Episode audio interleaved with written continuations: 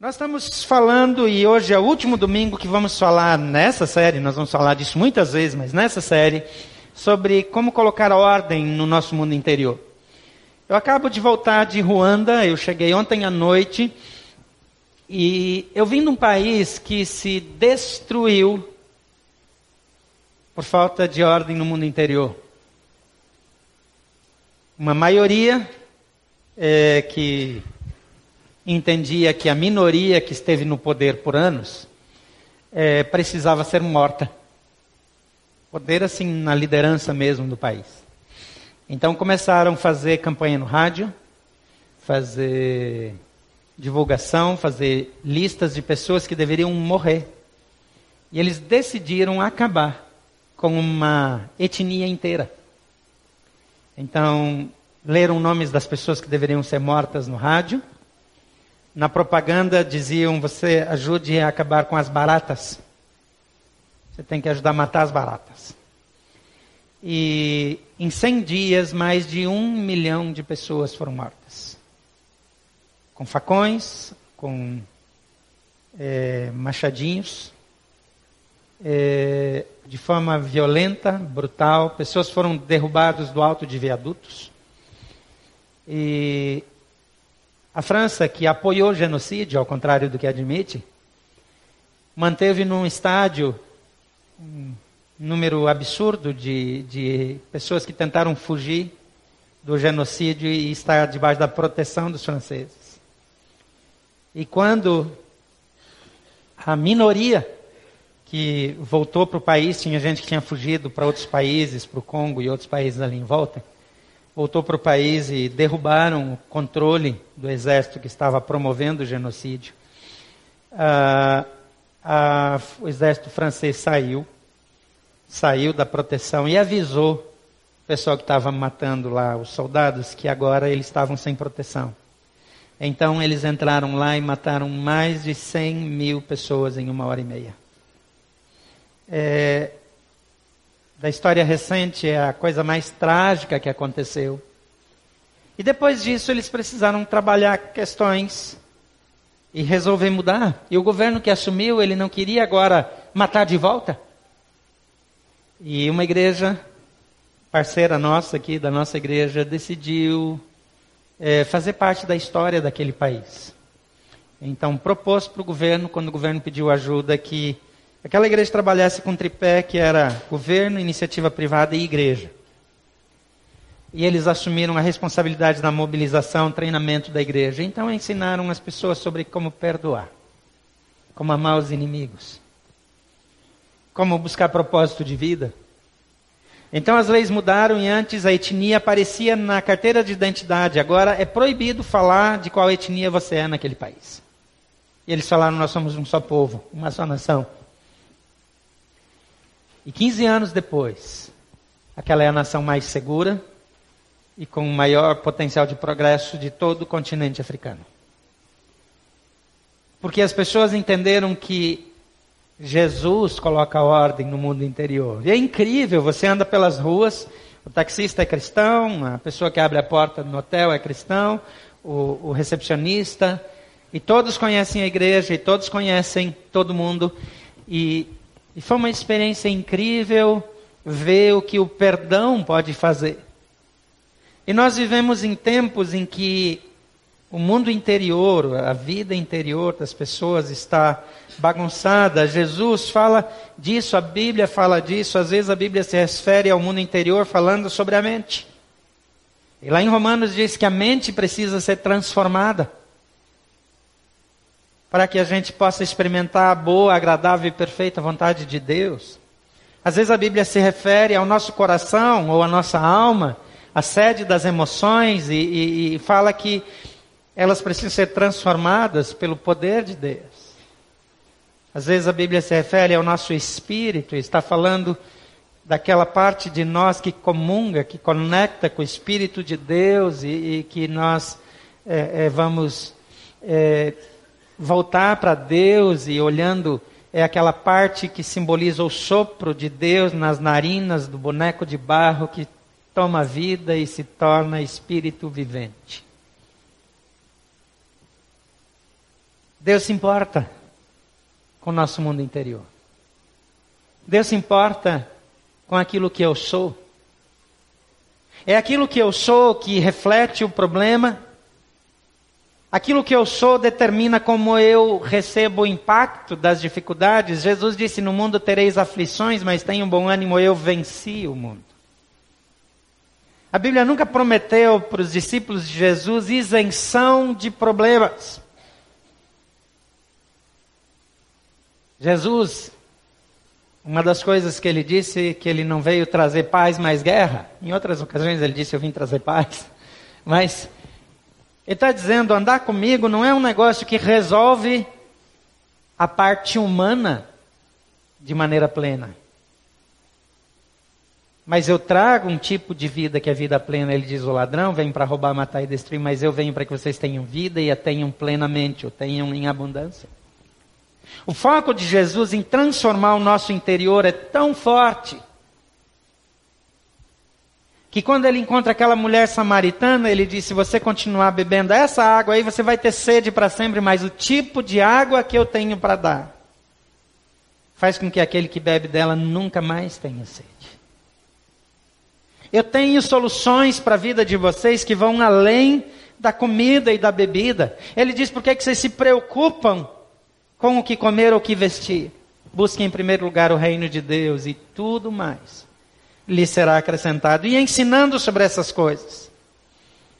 Nós chegamos em Mateus 7, final do capítulo, versículo 24 e 29, onde Jesus dá uma receita de ordem, de organização e de cura interior sem falar diretamente que é disso que ele está tratando, ele diz assim: quem ouve as minhas palavras e as pratica é tão sábio como quem constrói uma casa, sua casa sobre a rocha firme.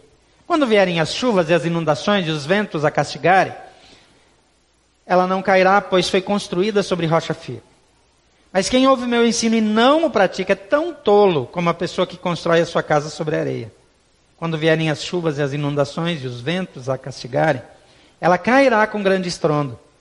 Quando Jesus acabou de dizer essas coisas, a multidão ficou maravilhada com seu ensino, pois ele ensinava com verdadeira autoridade, diferentemente dos mestres da lei. A primeira coisa que Jesus está dizendo na prática é: decida dar ouvidos ao meu ensino, decida dar ouvidos ao ensino de Jesus, decida ouvir. A Bíblia diz: a fé vem pelo ouvir e ouvir a palavra de Deus. Nós precisamos construir na nossa vida uma estrutura construir, formar paradigmas baseados no ensino bíblico. Porque quando eu enfrento uma crise, é isso que me sustenta. Quando eu enfrento uma doença, é isso que me sustenta. Quando eu enfrento uma injustiça, é isso que me sustenta. Quando eu sou decepcionado, é isso que me sustenta. Eu reajo de acordo com meus paradigmas. Eu atendo pessoas todas as semanas.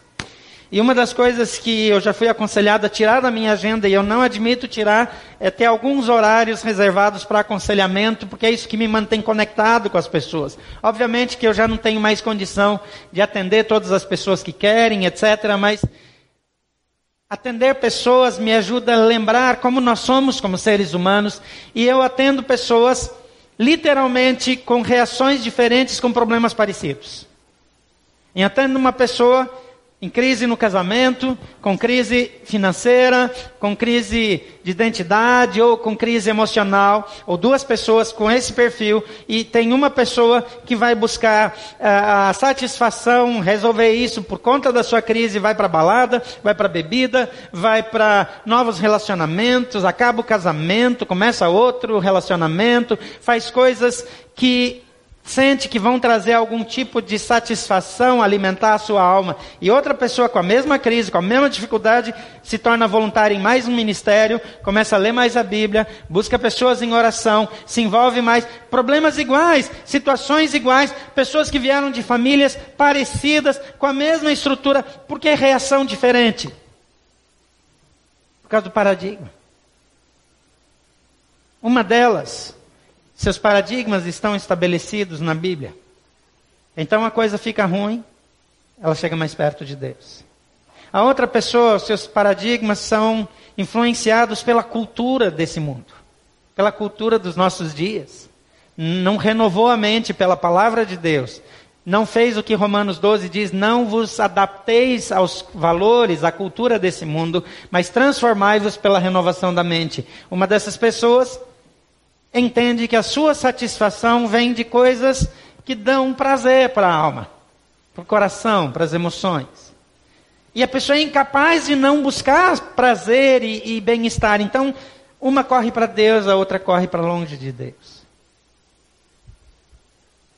Por isso a solução não é cercar a minha vida de segurança, mas é encher o meu interior de base bíblica. Eu tenho andado angustiado ao orar pela igreja. Não a nossa igreja só, a igreja de Jesus. Cada vez é mais difícil pessoas que concentram-se em estudar a Bíblia, em aprofundar seu conhecimento bíblico. Quanto tempo você gasta por dia lendo a Bíblia? Qual foi a última vez que você participou de uma das, um dos cursos da escola bíblica? Quem nesse momento é, ou está participando ou está esperando começar uma classe bíblica para se matricular agora nas próximas semanas? Levanta a mão para eu saber. Pode manter a mão erguida, eu queria que todos olhassem em volta, só para vocês verem. Eu estou fazendo um exemplo aqui, ó. O que acontece? Nós temos pouco tempo na nossa agenda para aprofundar no conhecimento bíblico. E Jesus disse que a fé vem pelo ouvir a palavra de Deus. Não é falta de recurso. As igrejas oferecem bons cursos bíblicos. As igrejas, os cristãos colocaram na internet muito estudo bíblico. Você hoje não precisa ir numa livraria evangélica para comprar um bom material evangélico. Você encontra na livraria do aeroporto, em qualquer livraria onde você vai, por qualquer outra razão, você tem livros cristãos de boa qualidade. É porque nós misturamos aquilo que vai dar base para a nossa vida. Eu leio livros não cristãos, eu leio muito material. Eu não sou uma pessoa que só lê coisas que dizem respeito à igreja ou à Bíblia. Mas o que fundamenta o meu comportamento é o que está escrito na Bíblia. E Jesus diz: Feliz é aquele que ouve as minhas palavras. Será que você não precisa mais tempo para ouvir a palavra? Será que você não precisa de mais um curso bíblico? De sentar com pessoas num pequeno grupo? De vir mais cedo no domingo e participar de uma classe? Ou vir na quarta-feira à noite? Ou matricular num curso bíblico ou no college, em alguma coisa que vai te dar mais base bíblica? Eu vejo a diferença das pessoas no aconselhamento exatamente nisso. E quer saber? na minha própria vida, quando eu reajo de maneira bíblica, eu tenho um resultado. Mas quando eu reajo da maneira secular, normal, parece normal. Então, eu sofro com as consequências. Mas Jesus não para aí. Esse versículo diz também que aquele que ouve as minhas palavras e as pratica, e esse é o segundo conselho dele, coloque em prática o ensino de Jesus. Porque quando você não coloca em prática, você desenvolve argumentos para justificar aquilo que você vai fazer. Porque não tem nada demais. Eu vou, mas não vou fazer nada errado. Eu vou ter essa atitude, aquela outra atitude. E eu começo a mudar a Bíblia, porque só conhecer sem praticar não serve para nada. Eu estava falando já na primeira celebração que tem dias que eu não tenho vontade de comer. Eu não sei se você sofre disso. Não chega a ser uma anorexia, não. Pode ficar em paz. Mas tem dia que eu não tenho vontade de comer. E que pensar que tem que ir lá fazer uma refeição me dá uma preguiça. E às vezes eu brinco, queria que tivesse uma pílula que tivesse tudo que a gente precisa, que a gente engolisse assim, ó, pudesse ficar uns três meses sem parar para comer.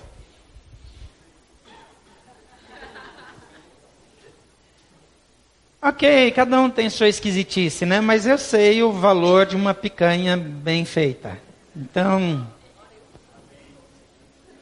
nem tudo está perdido. Só que só comer e dormir resulta em quê? Em sobrepeso, em doença. A mesma comida que dá saúde se não é processada, se aquela energia não é usada adequadamente, ela dá enfermidade. Se você conhece a Bíblia, lê a Bíblia e você não pratica, você se torna um cristão doente que só faz mal para o seu corpo. Você se torna a gordura nociva do corpo de Cristo. E você vai usar a Bíblia para acusar os outros, para dizer o que os outros fazem errado, para apontar o dedo, para se tornar um dos caras que toparia fazer o genocídio. Porque a igreja lá de Ruanda ajudou no genocídio, eles também mataram gente.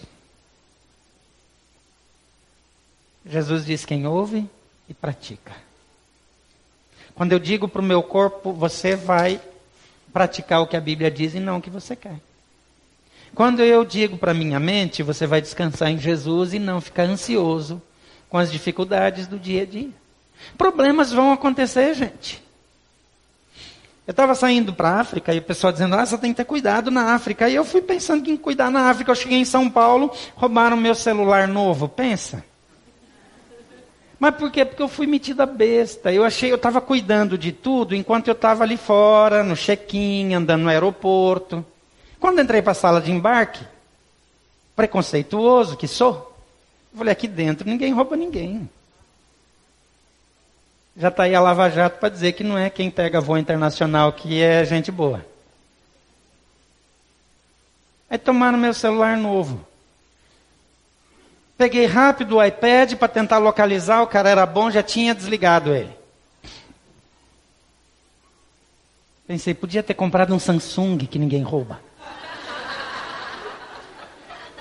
E se rouba por engano, de repente explode na bolsa.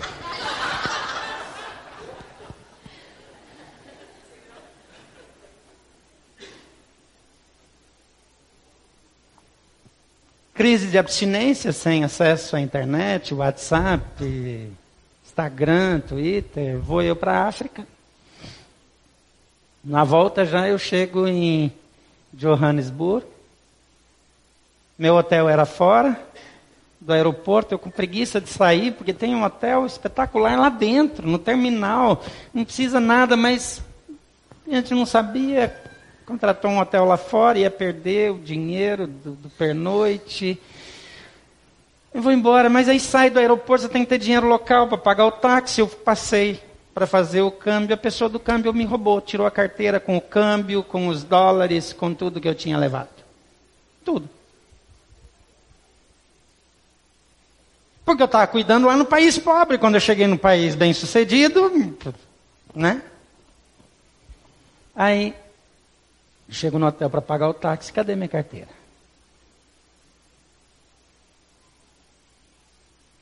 Problemas vão acontecer.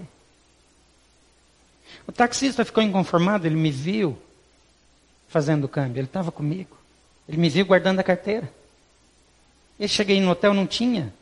Ele ia me pegar de manhã, eu não tinha nem como pagar ele. Eu queria sair para um lugar fazer um saque. Ele falou: não, é muito perigoso, amanhã de manhã a gente resolve. Ele passou mais cedo ainda no hotel. Mas ele saiu do hotel, sem eu saber, e foi direto no aeroporto e foi na pessoa do câmbio e falou: tá aqui tem filmadora, o fulano sabe seu nome, eu vou descobrir onde você mora e eu vou te entregar para a polícia se você não devolver o dinheiro.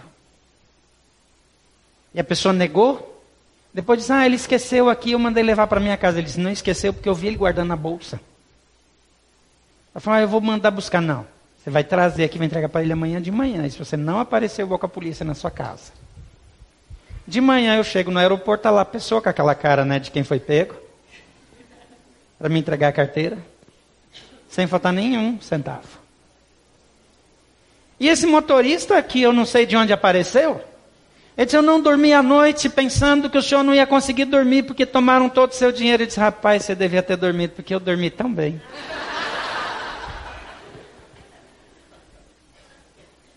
Porque nós escolhemos se a nossa aflição vem por causa de um celular ou de um dinheiro, que em alguns momentos é importante. Quer dizer, o celular. Gente, se fosse uma daquela marca, né? Mas roubar um iPhone é errado. Mas, assim, você está lá fora e não tem como comunicar, é, é, difícil. Você ficar sem dinheiro num país estrangeiro, sem saber se, se você vai conseguir se virar ou não, é, é, é difícil. Mas alguém perde a paz por coisas pequenas ou por coisas grandes. Depende se você estabeleceu os paradigmas na palavra e você os pratica, ou não. Para você ter os paradigmas certos, você precisa ter o conhecimento da palavra. Para que esses paradigmas façam sentido, você precisa praticá-los. Isso traz ordem para o mundo interior. E as pessoas acham que o problema é o casamento, que o problema é o emprego, que o problema são as circunstâncias. O problema não é o problema que você está enfrentando, o problema é o mundo interior. Se você não tem base bíblica na sua vida, não adianta você conhecer a Bíblia, você precisa praticá-la. Se isso não é real, você não consegue fazer o que é o terceiro passo que Jesus dá aqui. Confie em Jesus nos momentos de dificuldade. Jesus não disse que eles não vão surgir. O versículo 25 diz: Quando vierem as chuvas e as inundações e os ventos castigarem a casa, ela não cairá, pois foi construída sobre a rocha, ou ela cairá. Quantas vezes você já caiu na vida? Espiritualmente falando. Tem pessoas que, ora, estão na liderança, estão em evidência, estão servindo, ora, desaparecem. Aí você vai encontrar as pessoas nas baladas, nas noites, nas bebidas. Aí depois de um tempo estão de volta e depois some de novo e vem e vai. Porque não consegue confiar quando a coisa dá errado. Porque o mundo interior está em desordem. A diferença entre quem fica em pé e quem cai não está no tipo de oportunidade que tem para cair ou para ficar em pé está no tipo de atitude. Quando eu falei sobre finanças, Jesus faz aquela ilustração e usa um servo que recebeu uma pequena quantidade. Aquela pequena quantidade era mais fácil de dobrar do que a grande quantidade, mas ele teve uma atitude interior de se preservar. Preservar a si mesmo. Quando o único foco da minha vida é o meu prazer, a minha satisfação, as minhas circunstâncias nessa vida tosca que dura quase nada, que daqui a pouco acaba. Nessa viagem eu tive o privilégio de ser desafiado na fé. Eu voei em duas companhias de países pobres da África.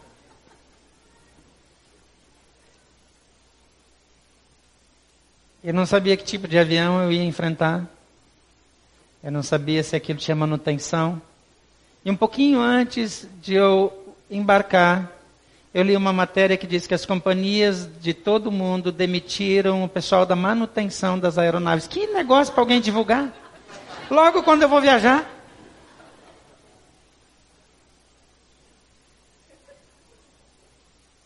Se a nossa vida depende, está focada nisso aqui,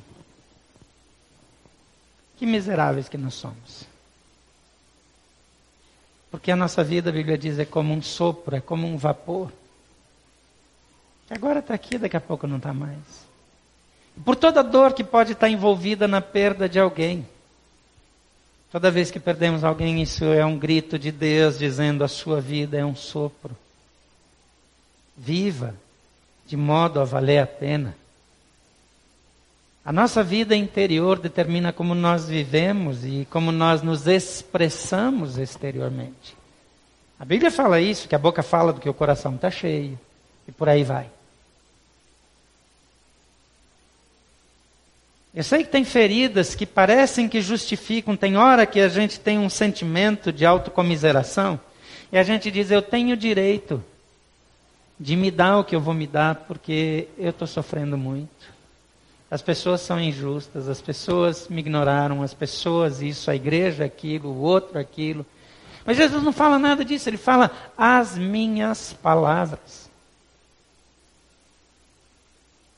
Por isso,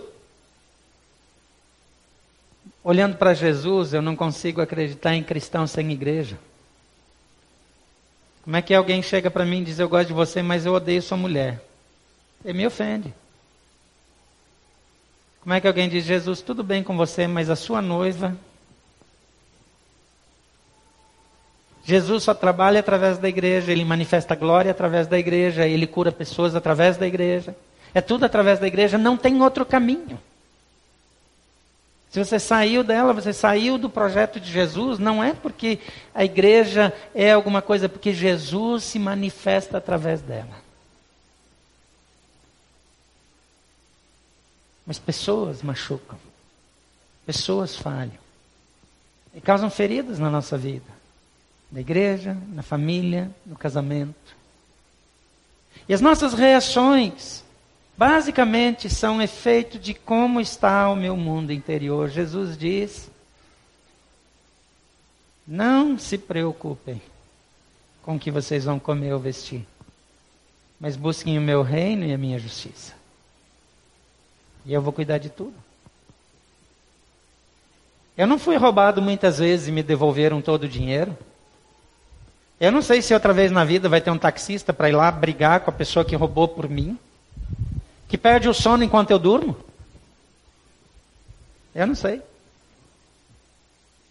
Mas eu sei que o Deus que me dá paz e que me faz deitar e dormir, independente dos problemas, é o Deus que ama você e cuida de você. É o Deus que ajuda você a estruturar o seu mundo interior. O amor dele é que traz cura. O amor dele resgata a alma que não exige mais reparação. Por isso a Bíblia fala de perdão. Por isso aquele povo renasceu. O povo de Ruanda agora é curado. Mas na história deles, o marido matou a esposa porque era de outra tribo. Na história deles, a injustiça foi tão grande que parece que não dá para superar e as pessoas estão vivas. Tem crianças que bateram com machado na cabeça e não morreram porque pegou mal e estão lá com um buraco na cabeça servindo os outros. Eu nunca vi pessoas servindo de maneira tão significativa, de maneira concentrada num país no mundo.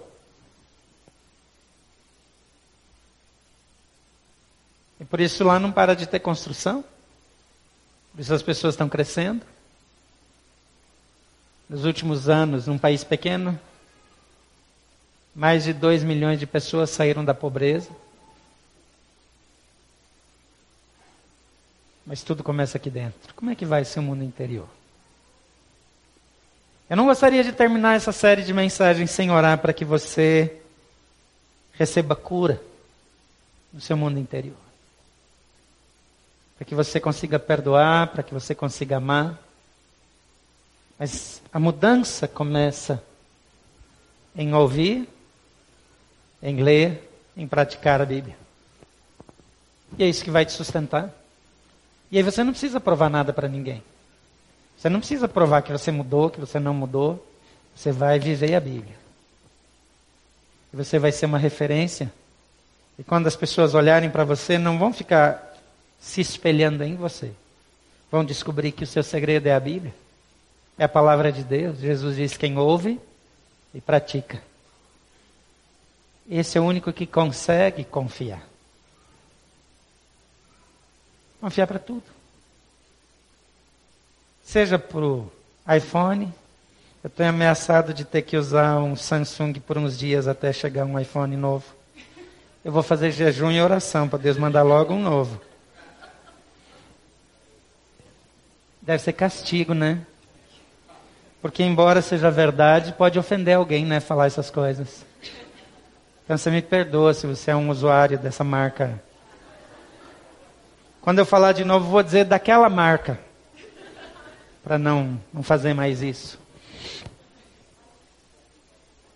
Mas aplicando isso é como buscar prazer em qualquer outra fonte. Isso só pode trazer decepção, dor e frustração. Você precisa voltar para a palavra, voltar para o original, voltar para a Bíblia. Não é uma questão de servir ou não servir de ampliar o seu ministério ou não. É como você vai deixar o seu mundo interior nas mãos de Deus.